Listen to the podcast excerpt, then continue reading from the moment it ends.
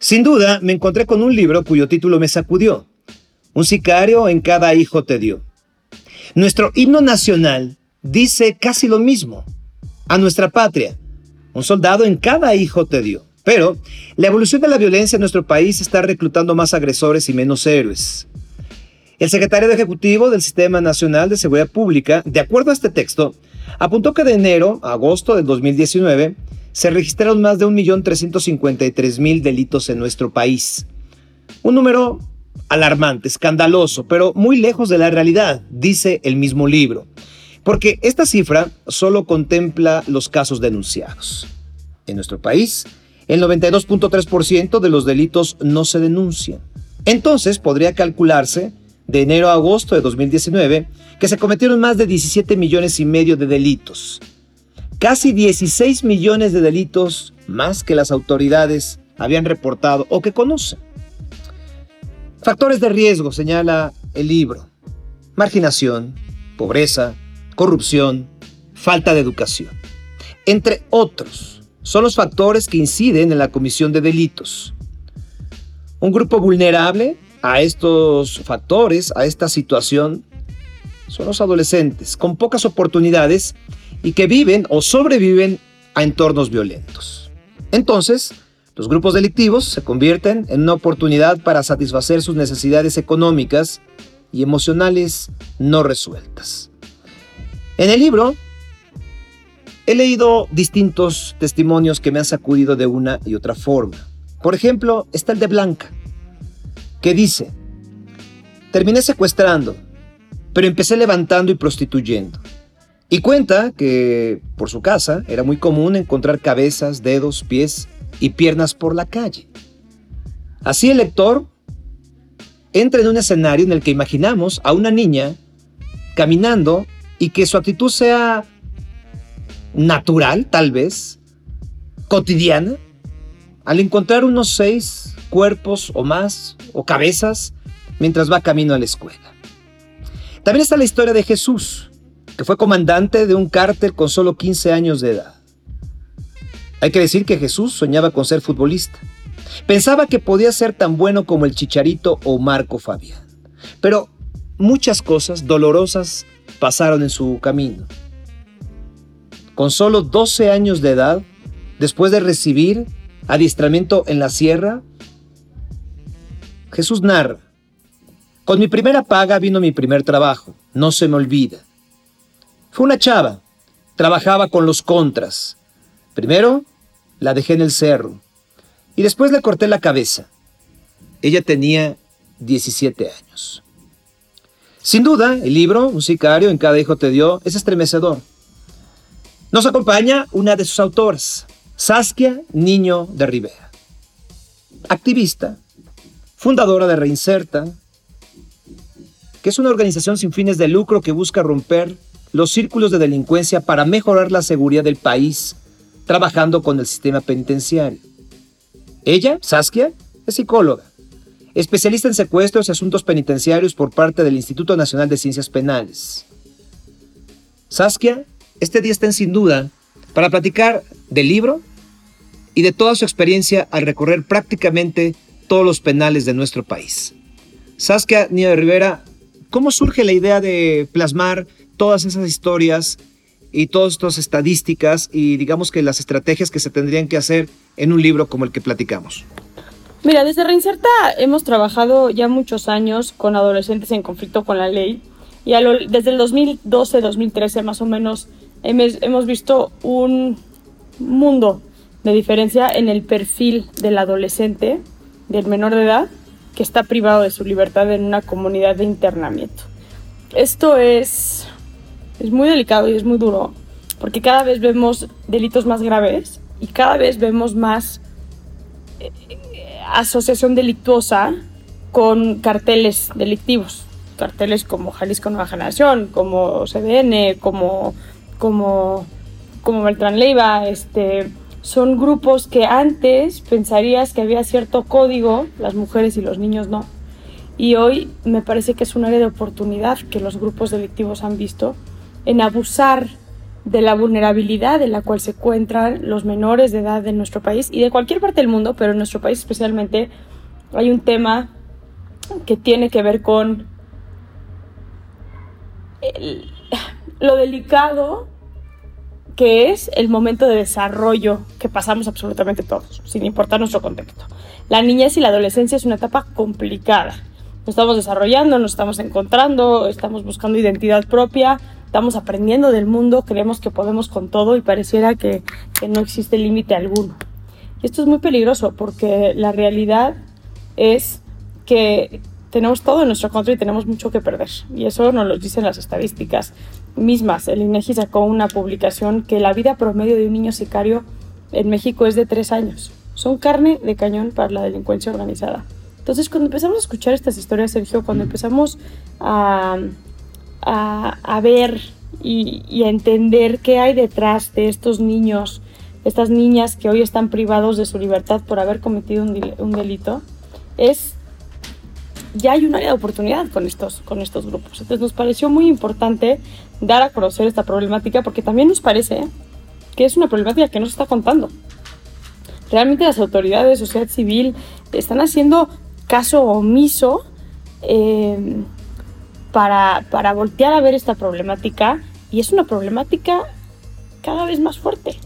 La indiferencia social, la indiferencia de las autoridades está haciendo que para los delincuentes sea una gran área de oportunidad. Y por eso decidimos escribir este libro, un libro que si bien eh, plasma historias escalofriantes, historias de terror, sobre testimonios reales, crudos, de seis jóvenes, eh, cuatro hombres, dos mujeres, su historia de cómo llegaron a, las filas de la delincuencia organizada, pero también eh, habla de, la complicación del olvido social y de los retos que tenemos como sociedad para generar una estructura correspondiente para ayudar a estos niños a salir adelante.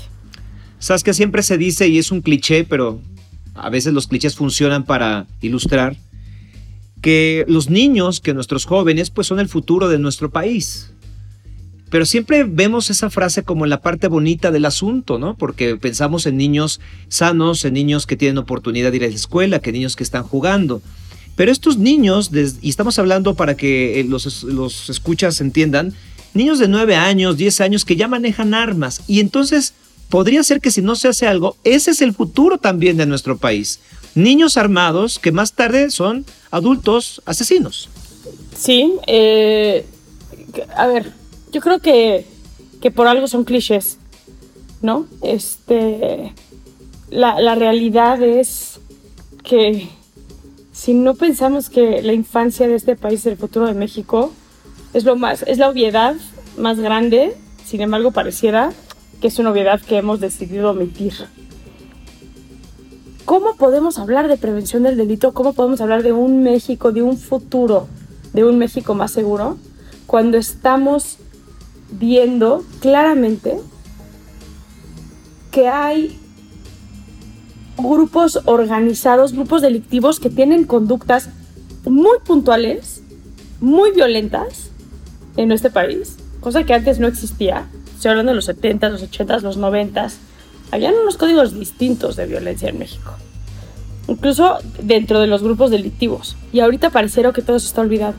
Entonces, a mí sí me conflictúa muchísimo que no estemos haciendo caso a una problemática que tiene que ver no más con la violencia actual, pero con el futuro de un México violento.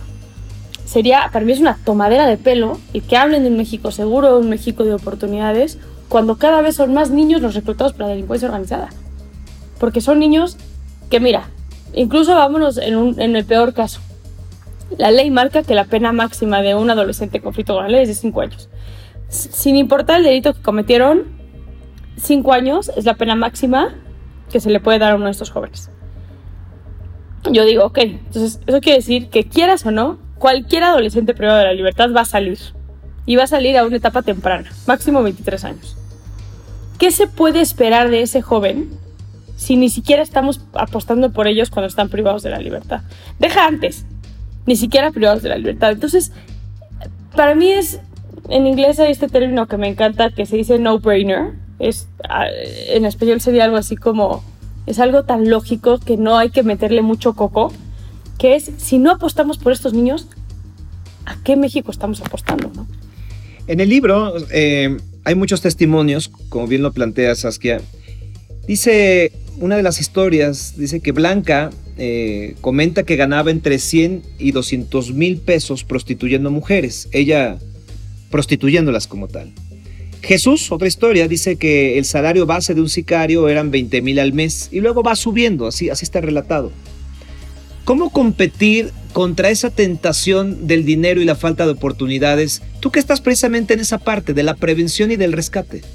Es que no es un tema de lana nada más.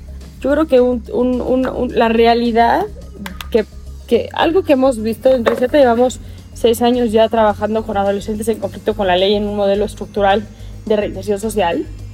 Y creo que el más grande error es pensar que estás compitiendo contra el dinero del narco. Y yo creo que es un gran error, porque cometer un delito conlleva mucho más que solamente recibir dinero.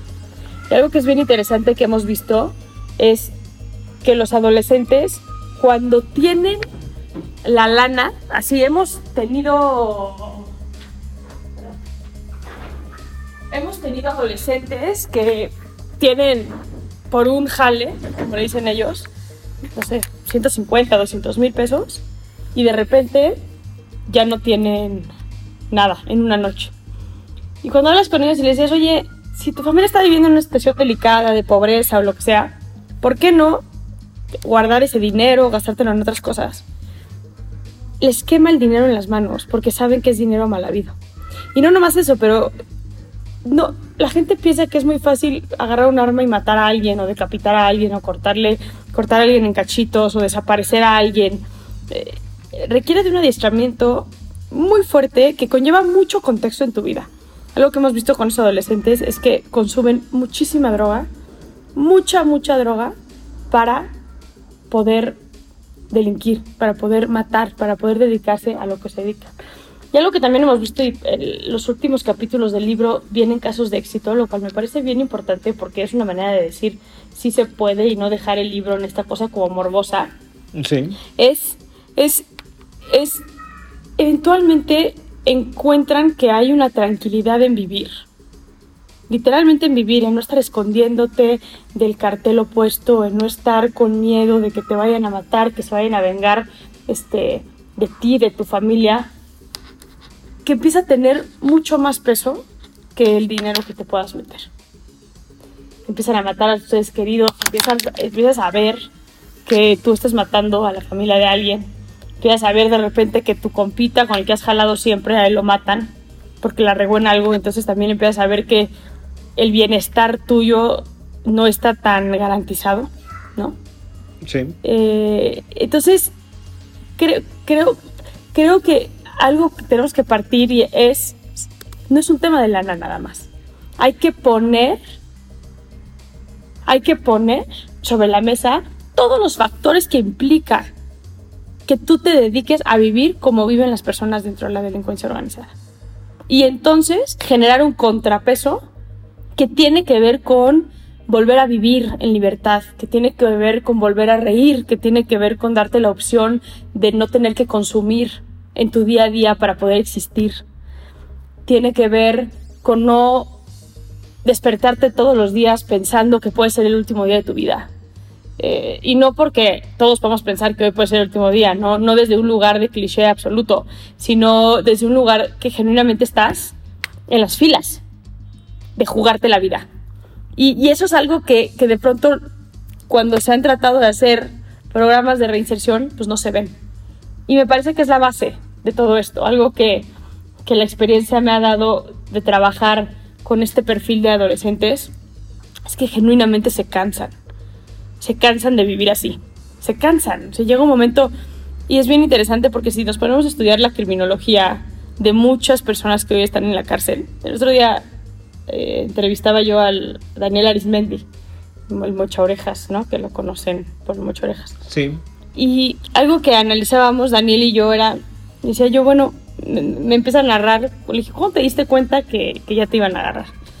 Me dijo, estaba yo en un, este, en un en un puesto estos de revista y vi mi, mi cara en la portada del proceso.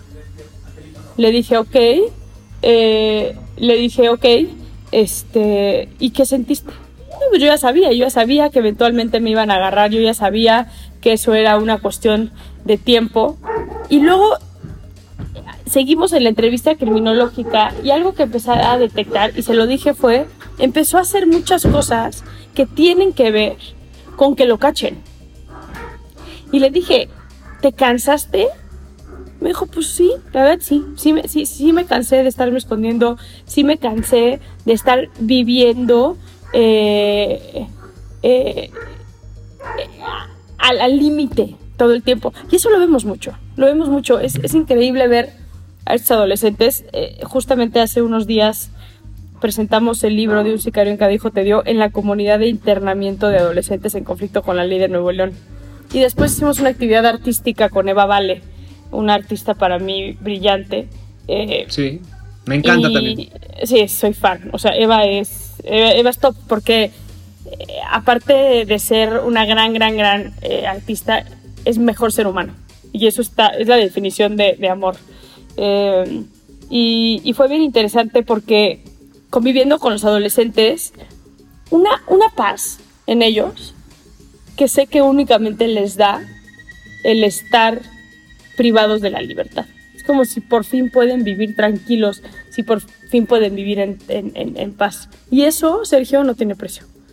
¿Sabes qué? Qué bueno que comentas esta parte. Mi pregunta iba en este sentido y te lo voy a argumentar un poco más.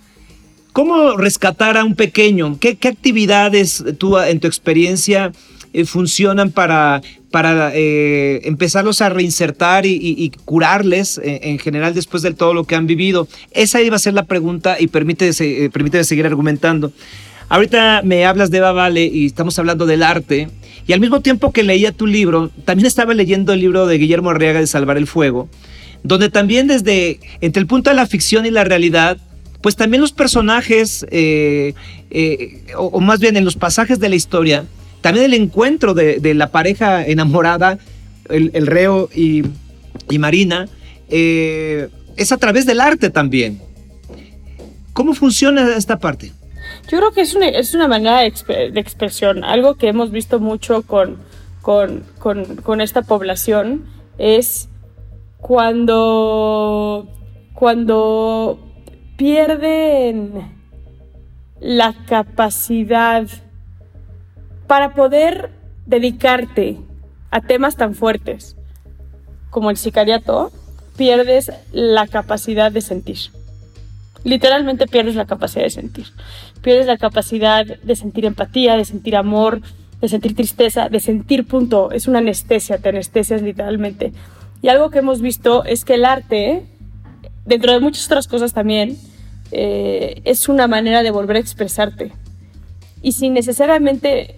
Hay un programa, me voy, a, me voy tantito, hay un programa en Estados Unidos maravilloso que tiene que ver con los perros. Y los usan con los internos de máxima seguridad. ¿Por qué los usan? La incondicionalidad del perro es la manera... Tú no puedes a un tipo que has sido víctima y victimario y luego víctima y luego victimario del sistema, de la sociedad, de todo, una y otra vez, no lo puedes poner en una situación donde lo sientas con una terapeuta o con un terapeuta enfrente y le digas cuéntame tus emociones, cuéntame lo que estás sintiendo, es imposible. Llevan anestesiados emocionalmente tanto tiempo y llevan desconfiando de la humanidad durante tanto tiempo que genuinamente no saben lo que es volver a expresarse o no saben confiar. Sí. Entonces, creo que es bien delicado como encontrar las maneras de volver a integrarte con población vulnerable, en reclusión especialmente, para que vuelvan a conectar emocionalmente. Algo que hemos visto con los niños sicarios especialmente es un, un, un, un niño que desde tiene seis años es un niño de la calle que vive en los basureros. Es un niño que cuando tiene 10 años y ha visto y sido parte de absolutamente todo, ya no sabe qué sentir. Ya no sabe que, que, que, que, hacer. Si, me estoy explicando, no, sé si, si, o sea, es, un menor que si tú hablas del amor, de tristeza, de la emoción, ya, ya no siente absolutamente nada. Entonces, el arte, como los perros o como otras alternativas, el teatro también muchas veces, es una manera alterna a que las personas que están en esta situación puedan volver a sentir. Lo entiendo perfecto. Has recorrido, y lo dijimos al principio, he leído parte de, tu trabajo, eh, te veo en tus redes sociales que recorres los, los, penales. Eh, me llamó la atención una de las últimas fotografías que publicaste en Topo Chico, donde está totalmente eh, pues todo tirado y, que tú decías esto, ¿no? Esta, parte de a un sueño que, que, por fin se cumplió, ¿no? Cerrar, cerrar la cárcel. Pero cuando tú vas y te entrevistas con estos niños, y luego cuando tú vas y te entrevistas con los adultos que están en la cárcel, ¿cuál es el principal problema de esta reinserción que en muchos casos es fallida? Mm, yo creo que es un olvido de la sociedad. Hay un, hay un error muy fuerte y yo creo que el Topo Chico es el ejemplo perfecto, pero perfecto, de un olvido sistemático transgeneracional, porque muchas veces es que este, este sexenio, no, no, no es este sexenio, son años y años y años de olvido de la sociedad. ¿Y sabes por qué tiene que ver? Por un fallo en el sistema de justicia penal. Está tan golpeado nuestro sistema de justicia penal que la gente está enojada, que la gente está harta. La gente no quiere saber. Yo, yo que, que recaudo fondos para mi organización, para Reinserta, no sabes cuánta gente me dice que no en el momento que digo la palabra cárcel. La gente no quiere saber de la cárcel, pero porque la gente está dolida, la gente está harta. No sé si les pasa a ustedes, Sergio, pero de pronto abres un periódico todas las mañanas y nunca no hay en la primera plana algo relacionado con delincuencia y violencia. Nunca. Sí. Estamos ya súper hechos a este México violento y tenemos, eso no es normal. Entonces tenemos que sacar el enojo de alguna manera y lo hemos sacado en nuestro sistema de justicia penal. Lo que pasa dentro de la cárcel, quienes estén adentro de la cárcel, es más, pónganle bombas a la cárcel y solucionemos un problema. Eso me han dicho, ¿eh? Entonces, yo creo que es completamente normal la apatía social, pero la apatía social ha llevado a la consecuencia directa de un sistema penitenciario fallido, como es el Topo Chico, donde no nos damos cuenta de la correlación que hay entre la reinserción social y la seguridad en México ha sido bien interesante, pero desde que se tomó control de las cárceles en Nuevo León ha disminuido la delincuencia un 57% en las calles. Un 57%. Ninguna estrategia de seguridad alterna tiene los resultados que tiene el controlar las cárceles de tu país.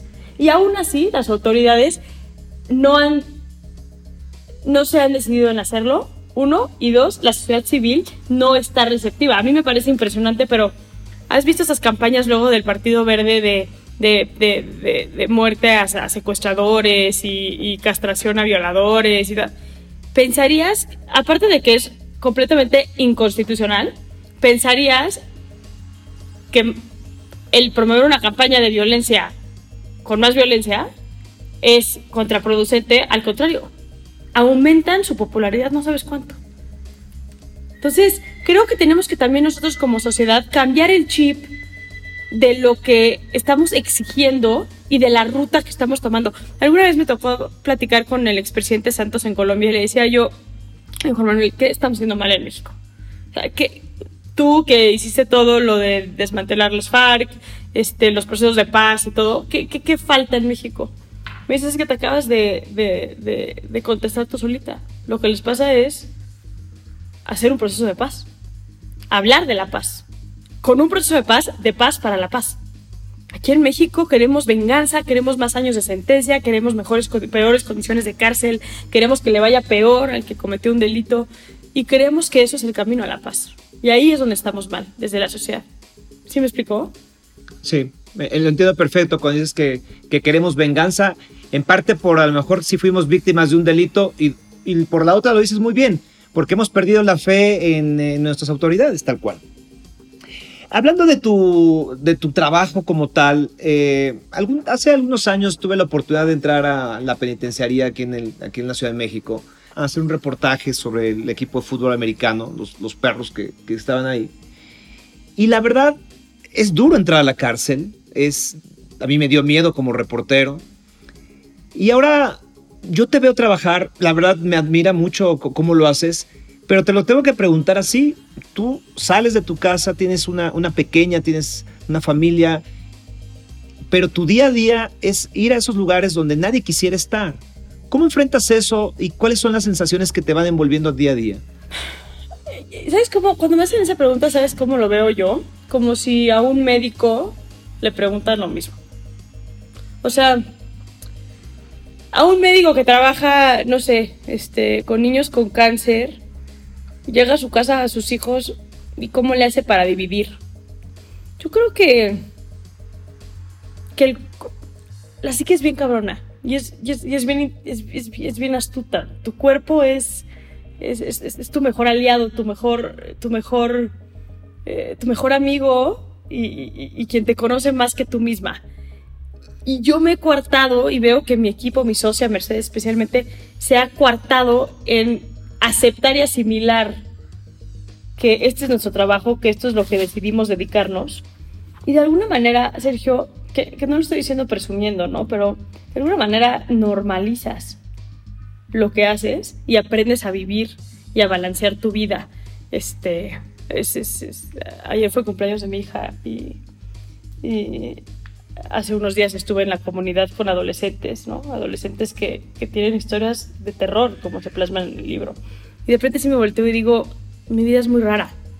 O de repente veo mi, mis redes sociales y veo que posteo de cárceles y luego subo una foto del cumpleaños de mi hija, ¿no?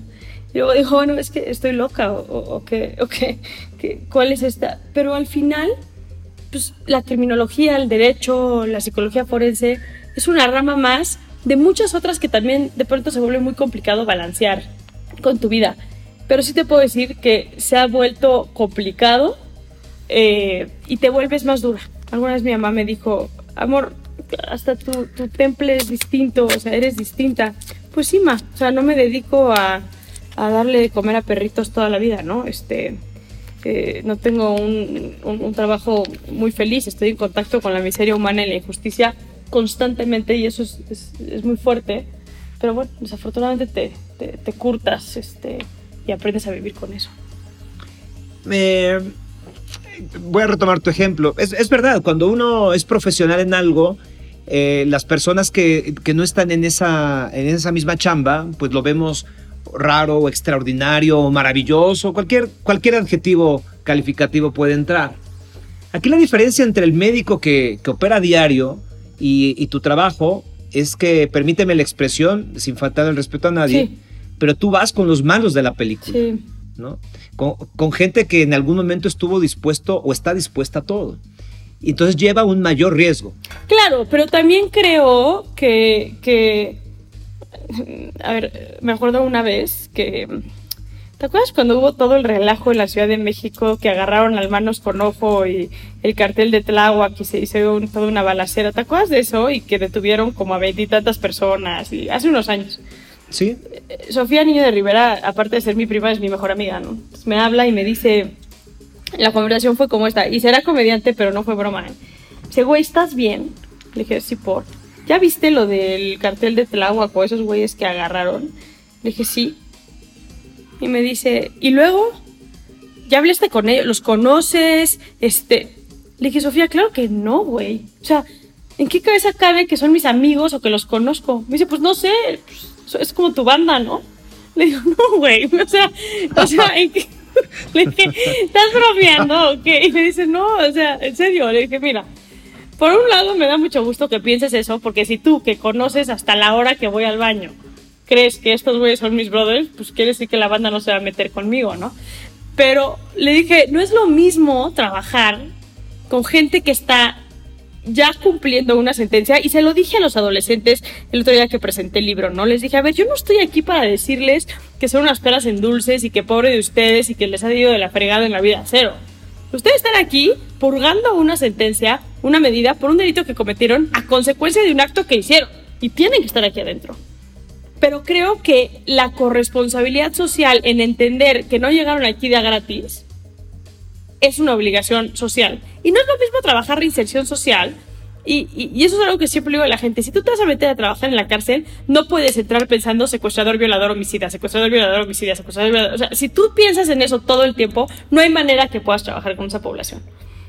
Yo creo que en general en tu vida, y más cuando trabajas temas humanitarios, tienes que saber detectar si puedes. Si a mí sabes que mañana me metas a un hospital de niños eh, quemados, me aviento del piso 10. Me aviento. No, no hay manera. ¿no? O sea, emocionalmente no lo podría manejar. Creo que también tienes que aprender a... O sea, yo, yo no entro a una cárcel... A ver, tengo conciencia de que han, han, han, han, han cometido delitos y delitos muy graves, pero me parece que el ir a juzgar en esas condiciones es completamente contraproducente. Hay que ir para ver cómo se construye y para ver cómo... Entonces, realmente no pienso en las maldades que ha hecho una persona una vez que estoy ahí. Y, por ejemplo, cuando de pronto vemos una persona que se dedica o que está en un orfanato, o cuando vemos una activista que está buscando que adopten animales, siempre hay, o, muchas veces, no siempre, muchas veces hay, se logra un vínculo, ¿no? De cariño, pues por la historia o por simplemente la causa. ¿Tú al momento de, trabajar has llegado a, tener algún vínculo de cariño con alguno en función de, de por su historia de, este niño, por sus condiciones, por su carisma? ¿Sabes que no? Este... Te voy a decir, con quien me he vinculado más emocionalmente es con unas hermanas de Santa Marta que son las Polanco. Unas mujeres eh, que por circunstancias de vida terminaron en la cárcel, vienen, ellas nacieron en una familia de secuestradores. Pero hasta eso, algo que hemos platicado ellas y yo, yo soy madrina del hijo de una de ellas, y algo que hemos platicado mucho eh, ellas y yo es, ustedes están aquí porque tienen que estar aquí. O sea, al final sí, el mundo conspiró en su contra. Eh, nacieron en una familia de secuestradores pero al final ustedes fueron partícipes de alguna manera de esto también. A omitir, al silencio, a lo que sea, ¿no? Y tienen que estar aquí. Y aquí están y ustedes están purgando una, una, una, sentencia, ¿no? Pero creo que como, como profesional no puedes engancharte. Y, y, claro que hay ciertos casos. Hace unos meses eh, detuvieron un caso de éxito que ya teníamos, que ya llevaba en reinserción dos años, un chavito iba muy bien, estaba ya mentísimo, o sea, y de repente lo detuvieron. Y ahorita lo tenemos en la cárcel. Cuando Mercedes me habló y me dijo, oye, detuvieron a este chavo, le dije, no manches. Y me dio mucho coraje, pero no, no te enganchas, no sé cómo explicar, pues al final estás trabajando desde un punto de vista profesional este, y lo tienes que manejar desde un punto de vista profesional. Y creo que trabajar con personas que han cometido delitos vuelve, vuelve mucho más fácil la parte emocional de dividir, el decir, sí, sí me da mucha tristeza el que estés aquí, eh, pero al final estás aquí porque, porque, pues porque tienes que estar aquí, porque cometiste un delito. Ahora, eso en los casos de culpabilidad. El día que presenté el libro, me tocó platicar con un chavito del DIF. Él, él fue niño del DIF toda la vida. Su mamá, su papá, adictos mal, él tiene problemas severos de epilepsia por el consumo de la mamá cuando estaba embarazada de él. Eh, pero así no puede tener un trabajo, lo han corrido de todos lados, hasta de ser albañil, porque, porque, porque tiene sus, sus, episodios de epilepsia. Un chavito que, que, lloraba, lo acaban de agarrar, llevaba escasos 10 días cuando platiqué con él. Y me contaba su historia que sí, sí me parte el corazón, pero me parte el corazón desde un lugar de coraje, de la corresponsabilidad que tenemos. ¿Sí me explico? O sea, un niño del DIF, con papá, un, papá que, abusó sexualmente de él, una mamá que consumió tanto que él tiene problemas y daños neuronales de por vida por el consumo que tuvo cuando era un bebé indefenso en la panza de su mamá. Eh, hoy, un niño que grita ayuda, desesperanza, tristeza, depresión, eh, que no conoce el amor, que la vida ha sido sumamente injusta con él. Hemos sido muy injustos con él como sociedad. No lo supimos proteger cuando teníamos que protegerlos. Esos casos son la gasolina para seguir adelante. Sí. Y también si son días que digo, put, qué, qué tristeza, qué duro, qué horror. ¿Me explico? Entonces... Eh, lo entiendo. Y acabo de recordar también una publicación, y de hecho me acabo de meter a tu Instagram para no fallar en el nombre. Publicaste el 10 de septiembre una historia que a mí me dio muchísima tristeza. El Tamayo, ¿qué? Y hablas de José Tamayo. Publicas entre, entre otras cosas, dice, un hombre inocente que cuando lo detuvieron los ministeriales le metieron tal golpiza con un bat en la cabeza y lo torturaron durante tres días, que terminó con daños severos. Lleva seis años en la cárcel de ser un mesero con una familia honrada, trabajadora, hoy está viviendo la máxima injusticia dentro de las cuatro paredes de una prisión. Y vemos una imagen de verdad que te choquea porque eh, el, hombre no puede dejar de, moverse como un Parkinson brutal. Sí. ¿Ese fue un día de los más malos que has tenido? Sí, sí. Fíjate que, que, que, que cuando llegué con Tamayo, de verlo, hace mucho no me ha pasado que me tuve que salir del penal llorando. Eh, me salí, sí, agarré, estaba lloviendo horrible, aparte me mojé toda, que jugó a mi favor porque entre la lluvia y las lágrimas todo se unificó. Pero sí, sí son como pequeños momentos. Hace rato me preguntaba Sergio que, cómo le hace uno, ¿no? Para dividir su vida y demás. Sí tienes pequeños momentos de mucho dolor, sí tienes pequeños momentos de, mucha frustración de decir, no, no puede ser. no, no puede ser que agarraron un bat y le reventaron la cabeza a este tipo hasta dejarlo así. No puede ser que una mamá consumió heroína hasta no poder, dejándole daño cerebral a su hijo y que aún así lo tenemos en la cárcel porque trató de robar un oxo porque se moría de hambre. O sea, no, no, no, puede, no puede ser que a ese grado de inhumano lleguemos. Y si momentos de desesperanza, ese día de Tamayo sí fueron de los más duros, sin duda. Eh, pero, pero bueno, al final se tienen que volver gasolina para seguir adelante. Y retomando esta frase, seguir adelante, eh, evidentemente no hay mundo ideal, ¿sí? Y evidentemente no todos los casos son de éxito, pero siendo románticos, ¿cuál sería como tu sueño, Saskia? Híjole, un México mucho más justo. Mi sueño, y lo veo viable, es que contemos con un sistema de justicia penal que por lo menos sea mucho más justo. Sergio, hoy el 97% de los delitos no se denuncian porque la gente cree que es una falta de tiempo o les da miedo ir a denunciar un delito.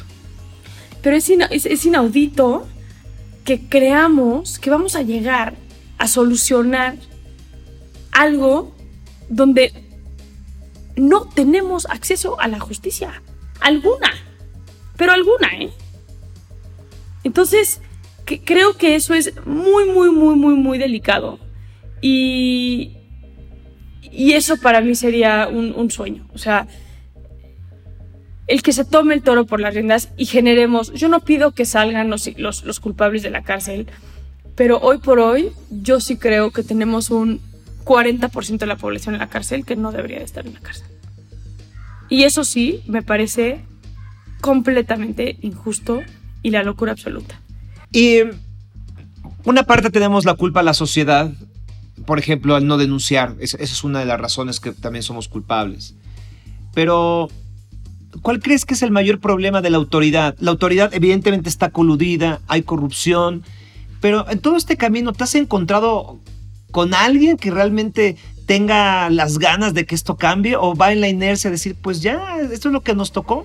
Yo creo que, yo creo que hay gente con mucha intención de hacer las cosas bien pero a veces sí digo cómo madres le hacemos para romper con la corrupción sistematizada que hay dentro de nuestro sistema de justicia penal. ¿Cómo, cómo le hacemos? O sea, no, no, no. Muchas veces escucho historias y digo, ¿por dónde se empieza? Porque está tan corrupto el sistema que ya, ya se sistematizó la corrupción. Que para romper con esto se tendrían que hacer muchas cosas y de manera muy drástica. ¿Sabes que alguna vez te han amenazado? Es decir, tú trabajas con, con niños que están en una reinserción, pero a final de cuentas estos niños o estos menores de edad, eh, delincuentes por, las, por sus circunstancias, pues forman como una bolsa de trabajo o un semillero para los delincuentes. No, ¿Nunca te han hecho sentir como que te estás metiendo con sus intereses? Mm, a ver, no todo decir que no me han amenazado porque sí me han amenazado. Pero yo creo que es tan insignificativo el esfuerzo que hacemos desde Reinserta, por más que el esfuerzo sea absoluto, ante los grupos delictivos que ni siquiera representamos una amenaza para ellos. Así de grande creo que es el problema. Mientras nosotros reinsertamos a 100 o 200, ellos están adiestrando a miles, ¿no? Entonces, está, está complicado. Hace unos minutos hablabas acerca de tu entrevista con Daniel Arismendi. Un tipo como el mocha orejas, porque así le decían, o le dicen. Eh, ¿Qué pasa con él? O sea, no con él específicamente, ya, ya él está ya más allá de todo mal, ¿no? O sea, ya, ya está en el infierno como tal, ha ido y regresado, ¿no? Sí, eh, Daniel. Sí. Cuando tú te sientas con alguien así, eh, y él ya hace, o sea, ya hundido en el penal, más allá de que se haya cansado de, de escapar, de esconderse, ¿hay arrepentimiento o, o, ni siquiera pasa ya por eso? Eh, a ver, el Mochorejas es un psicópata. Sí. Entonces, hay, hay, hay que dividir el perfil criminal. Acuérdate que con los psicópatas no hay arrepentimiento porque no hay capacidad empática y capacidad por ende de culpa. Entiendo. El 1% de la población es psicópata. Eh, la gran mayoría de las personas con las cuales yo he trabajado en prisión sí existe un arrepentimiento. Con los psicópatas no, pero porque no hay capacidad de. Daniel es uno de esos. El 1% de la población es psicópata. Total. Es mucho, ¿no? No me parece tanto. ¿No? Bueno, tal, tal vez yo lo pensaba como que, wow, nunca pensé un, una cifra así tan redonda. Sí, el 1% de la población total, más o menos, tienen este, falta de capacidad eh, de, de, sentir empatía. La, la psicopatía es la incapacidad, el hipotálamo no conecta con tu lóbulo frontal, que es lo que genera la neurona espejo. Sí. Tu capacidad de ponerte en los zapatos de la persona junto a ti. Ellos literalmente nacen sin esta capacidad. ¿Sabes qué? Eh, regresando a tu libro, me gustaría que le dijeras a, a, a los escuchas, eh, ¿cómo, ¿cómo tendríamos que acercarnos a la lectura del libro? Con mente abierta, mente abierta, sabiendo que van a leer algo duro, sabiendo que van a toparse con historias dolorosas, pero también cuando pasen eso va a haber un análisis y una solución. Que, que, no es un libro amarillista, no es un libro que busca que te metas y digas, ah, este güey cortó cuántas cabezas o secuestró a cuánta gente. No, no buscamos eso. Buscamos que haya una, una capacidad de reflexión ante una corresponsabilidad social que tenemos cuando tenemos los niveles de violencia que tenemos en el país. Ustedes han escuchado a Saskia Niño de Rivera, eh, fundadora, como lo dije en un principio, de Reinserta, y hablando de lo positivo, ha impactado de manera eh, pues sí, positiva, de manera directa más de 2.600 personas en el sistema penitenciario, trabajando anualmente con alrededor de 180 adolescentes, jóvenes en conflicto con la ley y en proceso de reinserción, y eso hay que subrayarlo. Así como 200 mujeres privadas de la libertad, y contando hay que decirlo, y también con sus hijas e hijos. Saskia, te agradezco tu tiempo para Sin Duda. Al contrario, los saludo con gusto a ti, Sergio, al auditorio, a los, a los podcast escuchas, o no sé cómo le dicen. Eh, gracias por, por, darme la oportunidad de platicar de, del libro en este espacio. Que te vaya muy bien y gracias por tu trabajo. Hasta luego. Hasta luego. Y yo me despido con un aviso inoportuno. Busco donadores de almas de niño, sin fragmentar de preferencia. Se usarán para trasplantar en infancias rotas. Sin duda, soy Sergio Sepúlveda. Hasta la próxima.